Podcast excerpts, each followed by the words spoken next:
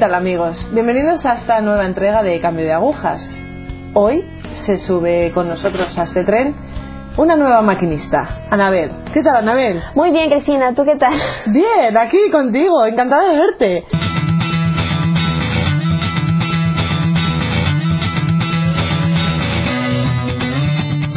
Bueno, cuéntanos un poco, Anabel, de dónde eres, cuántos años tienes, en qué familia naciste, si tienes hermanos. Soy Anabel, soy de Ecuador, nací en Choña, es la costa, en la costa de Ecuador. Soy la cuarta de hermanas, en mi familia somos puras mujeres. Ah, bien, soy la menor, la, la pequeña de la casa. Bien. ¿Qué tal tu familia, por ejemplo? Eh, ¿Te criaste en una familia católica o en vuestra familia no profesabais la fe? Cuéntanos un poco, por ejemplo, cómo fue tu infancia en este aspecto. Mira, mi familia es, cató- es católica, se puede decir que es católica, pero no practicante, no muy, no muy practicante. Entonces, mi abuela sí que era una mujer muy, muy católica y, y practicaba su fe, pero mi madre, mi madre no. De hecho, empezó a ir a, a misa los domingos hace pocos años. Bien, tu padre, por ejemplo, tus hermanas, sois todas chicas, Sí, quizás somos- por ahí. Sí, somos todas chicas, pero, o sea, pero no, católicos solo de, de compromiso, no de, no de nada más. De hecho, empecé la catequesis porque mi madre me mandaba, pero no, no por nada más. Iba a catequesis y cuando podía me la saltaba. Vale.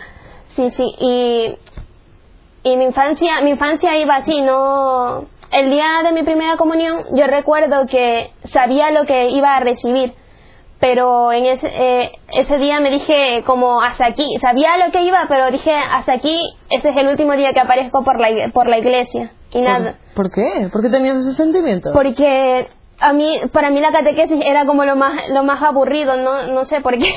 O sea, tenía eso, tenía eso, ir a catequesis no, no me gustaba nada. Y de hecho hice la primera comunión y desaparecí de la iglesia.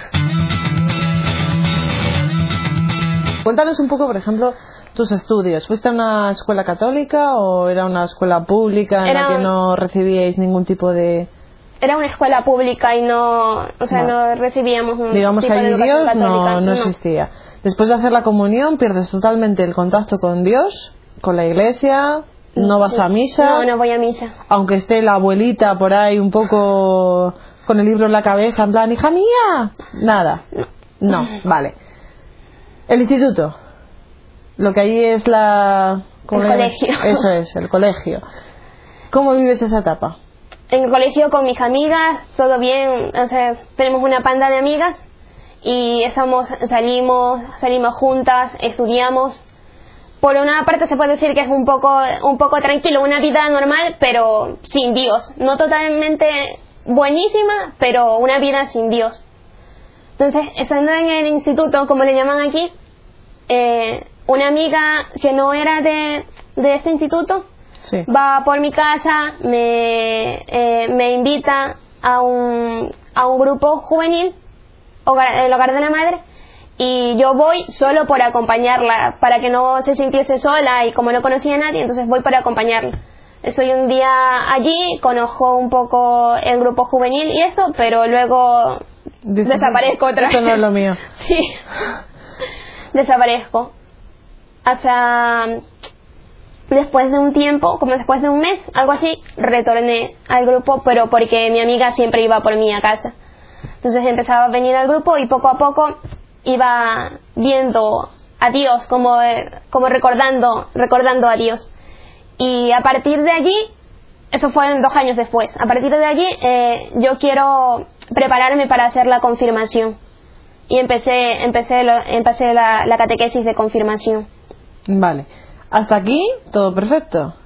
Pero ¿qué pasa cuando, por ejemplo, tú acompañas a esta amiga, simplemente por acompañarla, pero cómo llevas esa doble vida? O sea, tú, mientras tanto, tienes la referencia de tu amiga, tienes la referencia de Dios, pero detrás de eso, ¿hay algo? ¿Tu adolescencia? ¿Tu juventud? ¿Cómo se vive? Es, es que en casa como era la pequeña, Entonces no, no, yo no salía, no salía mucho. Si salía, salía con mis amigas. Normalmente era del colegio a la casa y, de la casa al colegio, porque mi madre nos, cuida, nos cuida, nos cuidaba un montón y no nos dejaba salir por ahí.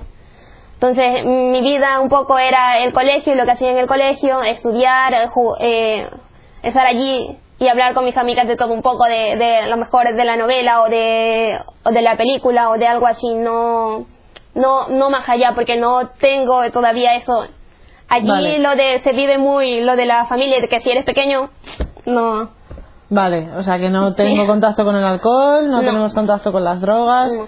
no vemos esa realidad quizás cerca de nosotros.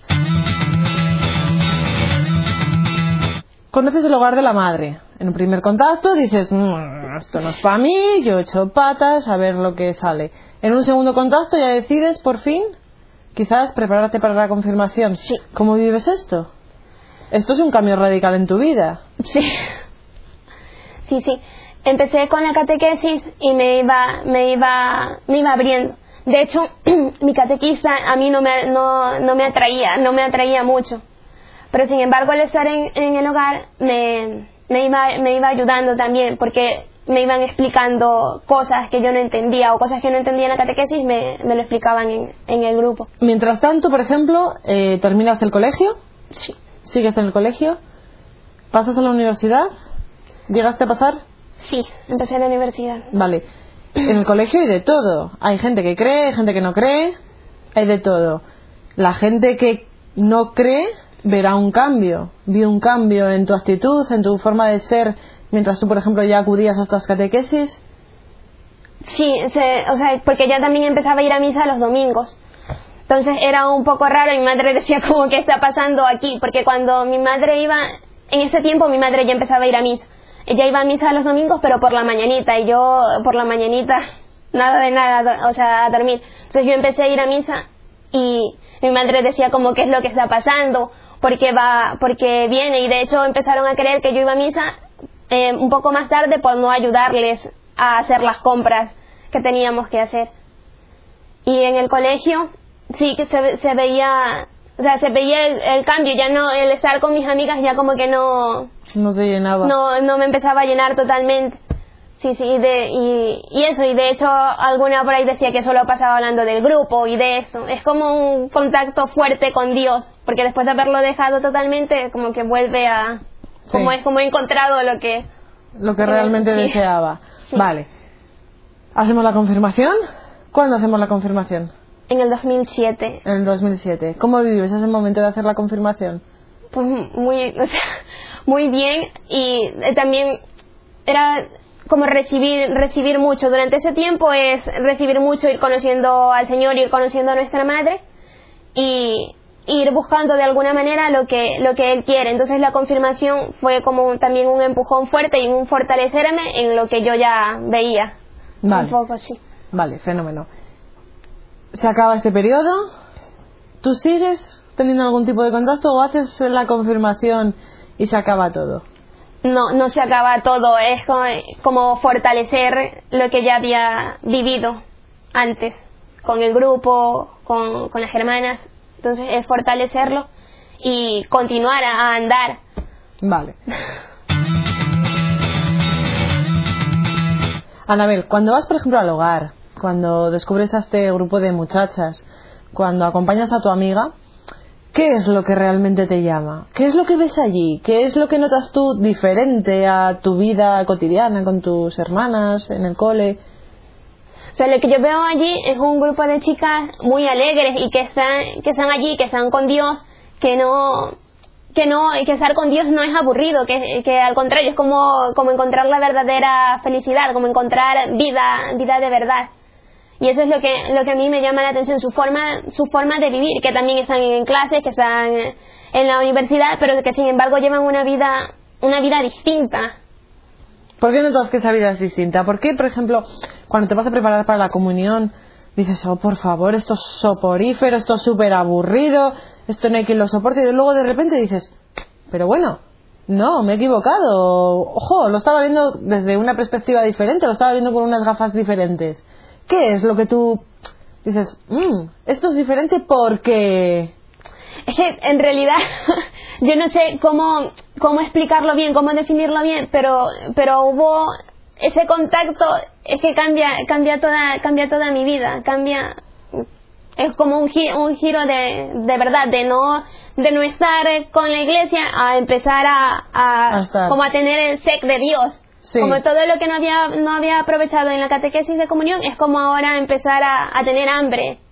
Vale, tener hambre de Dios. Dios, sí, sí, sí, no, empezar a saber cosas y empezar también quizás a vivir esa alegría que tenían ellas, a vivir ese contacto con Dios, a ser, jo, a sentirte, Como estoy en mi sitio, como, como es Eso aquí, es, lo que he es. estado, lo que he estado buscando. has encontrado tu maceta, te has Sí. plantado allí, bien, bien, perfecto, Anabel. Vale, terminamos el cole, ¿vale? ¿Nos confirmamos cuando? Cuando terminamos el cole, Sí, en el mismo año. en el mismo año que terminamos, vale. ¿Cómo terminas esa confirmación? ¿Tú ya sabes hacia dónde Dios te va a orientar? ¿Te planteas preguntas? ¿Surgen en ti dudas? ¿Tienes con quién consultarlo? ¿O simplemente mm, el aire se evapora? No, eh, con, en esa confirmación eh, me da como, me lleva a caminar hacia por donde Dios me, me, me estaba mostrando lo que tenía que hacer. Entonces empiezo a, a buscar como más intensamente qué es lo que Dios quiere y, y empiezo a ver lo de la vocación. Vale. Vamos a ver cómo es lo que Dios quiere, porque esto es lo típico que se preguntan todos los jóvenes con algún puntito de pregunta, con algún puntito de vocación, pero que no se atreven a venir de aquí a aquí porque dicen, ¿cómo tengo que ver esto? ¿Se me aparece Dios de repente? Mm, ¿Se me aparece la Virgen en sueños? Abro la Biblia y digo, oh, esta lectura me llena... No, cuéntanos un poco, Anabel. La sal. Cuéntanos esa sal que le falta a tu comida y que tú has descubierto cuál es. empiezo a preguntarme qué es lo que qué es lo que Dios quiere de mí, hacia dónde tengo que ir y al mismo tiempo como a partir de unos ejercicios espirituales yo empecé a ir a misa todos los días. Vale. Entonces al mismo en, en cada Eucaristía yo iba pidiendo como la luz para ver eh, qué era lo que tenía que hacer y en una en una Eucaristía me doy cuenta y comprendo comprendo en el corazón que, que Dios quiere que me entregue que me entregue a él que le mire a él y que que olvide lo demás porque no tengo una vida eh, pasada por decirlo así totalmente eh, una vida mala pero tampoco la que Dios la que Dios quiere tampoco estoy cerca de Dios Vale, tampoco te llena la vida que llevas. Vale, entonces es como que te falta esa sal a tu comidita y dices, mmm, será Dios esa sal que necesito yo para mi comida. Vale, ¿te acuerdas de esa Eucaristía? ¿Te acuerdas de, quizás de la lectura, de las palabras del sacerdote? ¿Recuerdas algo especial? Lo que yo recuerdo de ese día es que, como ya te dije antes, que, experimentaba muy fuerte en el corazón y que tenía que mirar al Señor y que no tenía que mirar a nada más. Y lo había escuchado, sí, pero en el corazón sabía que no, que no era, que no era yo que me lo estaba inventando, sino que, sino que eran palabras de Dios. Y, y ese día estuve muy contenta y, y, y eso. ¿Te sirves de algún tipo de guía? ¿Algún tipo de director espiritual? ¿Quizás alguna hermana que estaba en, ese momento en el hogar? Para comentarle todo este tipo de cosas. ¿Esto o te lo quedabas para ti? Dices, ya saldrá y explotará por algún lado. empiezo, sí, que tengo una guía y, em- empezamos a, a verlo y a ir como, como eso, a ir viendo qué es lo que sigo experimentando. Pero eso, como te decía, ese día de la misa yo salgo feliz, pero luego como de un mes o algo así se va, se va la se va como la alegría de descubrir que, que tengo vocación. Y entonces empieza un, un tiempo de, de lucha, un tiempo de, de es o no es, o por qué, por qué a mí, por qué esto, por qué, por qué ahora. Este tiempo de lucha lo vives en la universidad. No, estaba al salir del instituto, como le llaman aquí, eh, yo tuve un año, estuve un año sin estudiar. Vale. Sucede en este año. Vale, sucede en este año sabático, como se dice Sí. en España. Vale, en este año sabático tú estás ahí, que sí, que no, que no, que sí, Sí. que a ver qué quiere Dios de mí. No lo decides, se Mm. queda ahí en stand-by. Eh, sí que te- seguía con estas luchas, pero no dejaba, no dejaba la, no dejaba la Eucaristía ni dejaba de rezar. Estaba como, como allí, como latente, Vale. como que no, no paraba. Entonces, en, en una, en una Eucaristía, pero pasando como seis meses o algo así, seis meses, ocho meses, yo vuelvo a, a, a experimentar esto. Y yo recuerdo ese día eh, pedirle, pedirle a Dios, y decía, por favor, si, si es que tengo vocación, que ya no, no dude más y que ya camine y haga lo que tenga que hacer. Y Dios no respondió. Gracias a Dios, sí, sí que respondió y desde ese día encontré la fuerza para, para caminar. Y lo dije a quien tenía que decirlo, pero eso, seguí como, como viéndolo. Ya con seguridad, ya no dudaba, pero eso, estaba dejando pasar un poco el, el tiempo. ¿Cómo lo viste claro? ¿Cómo es ese punto? Cuéntanos un poco. Bueno, después de, del tiempo de luchas y de, la, de, que, de haber pedido la gracia, eh, mi, vida se- mi, mi vocación se empieza a, a reafirmar y, de, y entro de aspirante con 16 años. Entonces nadie, nadie se lo esperaba, nadie se lo esperaba en, en mi casa, fue una, una sorpresa. Sí. Entonces, eh, ese paso es previo a, a ser postulante. Y durante un tiempo, como casi dos, casi dos años, ¿Vale? en ese tiempo reafirmo mi vocación, eh, veo que estoy en casa, que he encontrado el sitio y decido, de- decido me lanzo a, a entrar de, de postulante. Vale, inicias la universidad. ¿Cómo se vive la universidad? En la universidad ya somos un poco más mayores, hay de todo, eres una persona distinta, ya vistes, por ejemplo, con falda larga, Sí. la gente ya te ve con falda larga. Supongo que a la gente le surgía la curiosidad de por qué esta muchacha va así vestida o por qué lleva un crucifijo colgado del cuello. ¿Cómo vives esta etapa? Pues en la universidad hubo- era, sí, que todo el mundo, me- todo el mundo te mira, porque no es normal que vayas con una falda larga. Y, y eso, de hecho la gente, una chica que no, que no estaba en mi misma carrera, ella alguna una vez me preguntó, pero ¿por qué vas así? ¿No te da, no te da vergüenza ir así? ¿Por qué dices así? Entonces yo empecé a decir, no, o sea, no, estoy bien, no me da vergüenza, soy, voy a ser hermana y, y no me importa lo que diga la gente. Y al mismo tiempo en clases sí que era un punto de referencia porque tenía, tengo, tenía amigos que eran católicos, pero también como por tradición, otros que no eran católicos, pero sin embargo cuando sus conversaciones eh, no eran buenas y yo estaba por allí, me respeta, siempre me respetaban, o si no decían está aquí y, y a veces no lo decían, pero no, no hablaban cosas malas. Entonces de alguna u otra manera, que yo- cuando estaba allí se creaba como un mejor eh, ambiente. ¿En algún momento has tenido Sí. dudas? Después de haber dado el paso, eh, no. No, no, ni siquiera viendo quizás cómo viven otros jóvenes de tu misma edad la vida o sus aspiraciones profesionales o sus metas fijadas. Es que no, no, no, te- no tengo dudas. A partir de allí no tengo, no tengo dudas. ¿Estás Solo segura? que sí, estoy segura y camino, camino hacia adelante. Caminas bien, no, no. A ver, es importante porque Sí, sí. quiero decir que a veces surgen dudas, te arrastra el ambiente, luego vuelves, luego no vuelves. ¿Sabes? Ese tipo de cosas a veces ocurren los jóvenes que nos ven les puede surgir ese tipo de preguntas. ¿En qué punto estamos ahora, Anabel? Ahora estamos aquí en el punto de que estoy en clase, eh, estoy en la universidad y, y eso, soy, soy postulante y, y la gente me mira por vestir como, como visto, pero bien. ¿Cómo evangelizas a tus compañeros? Aparte de con tu presencia, con tu imagen, con tu vestuario. pues hablam- eh, tratamos cuando surge algún tema así tratamos de de defender de defender la fe hasta el punto en que se puede porque tampoco vamos a montar una allí en el paralelo entonces hablamos cuando cuando ellos quieren y cuando se puede hablamos no exactamente de Dios sino como en cada en cada en cada momento en las dudas que ellos tienen, en lo que les surge a ellos, o al- en, como en, en una vida una, normal, en un ambiente, Vale. un ambiente normal. ¿Y los profesores? Hay algunos que respetan, otros que no. Otros que no. Otros que no, eso es. Vamos a hablar un poco de los que no y cómo vivimos los cristianos, quizás ese ese no respetar nuestra elección católica.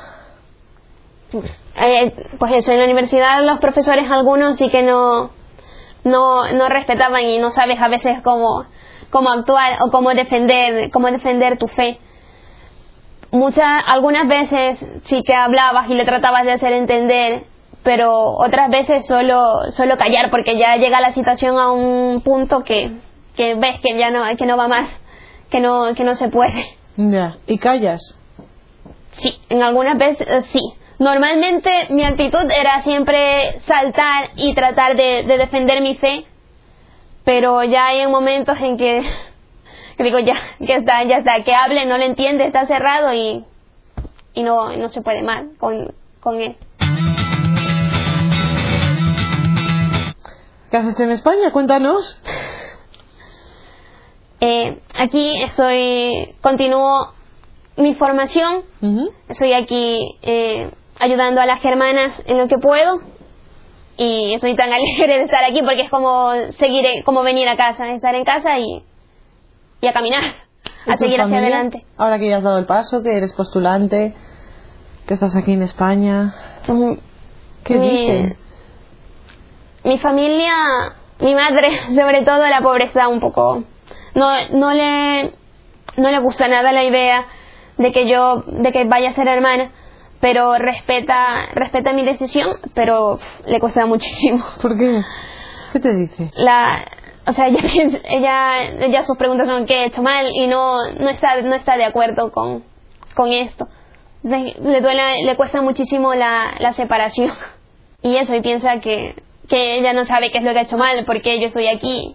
Vale, esto es un problema grave porque hay muchas personas con vocación que es verdad que les frena muchísimo el dar el paso definitivo a Dios precisamente por la familia que deja atrás. Entonces, pues esta gente se preguntará, estas personas que a veces que nos ven, se preguntan también cómo, por ejemplo, hacer este, este paso, cómo hacer que esto sea menos doloroso para ambas partes. ¿Cómo lo hacéis vosotros? ¿Cómo lo haces tú? ¿Qué le dices a tu madre? En primer lugar, cuando, cuando yo le dije que ya iba, ya iba a viajar, eh, ella se puso, se puso un poco mal. Es una reacción normal. Porque ella decía que, que ella rezaba y que ella le pedía a Dios la fuerza, pero que Dios no se la daba. Entonces lo que, lo que yo le decía es, mira, tú fíjate, si yo, yo tengo vocación de sierva, tú tienes vocación de, de ser la madre de, de una sierva. A lo mejor no estás rezando bien o no, no estás no estás pidiendo bien o Dios te lo está dando y tú no estás acogiendo la gracia que Dios te da porque porque es una es una gracia tanto para ella como para mí aunque ahora no no lo vea totalmente es una gracia Bueno, te va a ver, te va a ver. Te va a ver con esa eterna sonrisa que es una maravilla. Dirá, bueno, pues mira, mi hija con esa eterna sonrisa, triste la mujer no está. Entonces ya por fin tiene a Dios, tiene esa sonrisa tan abierta como la tienes tú, Anabel. Ah, bien, bien. Vale, tus hermanas. mis hermanas eh, no son son católicas de tradición Pero ¿cómo han asumido el hecho de que su hermana pequeña, la pequeña de las hermanas, se marche de sierva? no, no, al principio no lo entendían. Ahora sí dos, o sea, se han acercado a las hermanas, las conocen, las conocen un poco así, pero muy poco porque no vivo con mis hermanas. Entonces es también estar un poco a distancia de, de mis hermanas. Y, y eso, las conocen, no, como que de alguna manera no lo terminan de entender, pero dicen es su felicidad y, Eso es. y hay que dejarla, hay que dejarla ser feliz. Eso es. Anabel tiene que ser reflejo. Reflejo de Dios para su familia. Con esa sonrisa, estupendo. No hay más que hacer.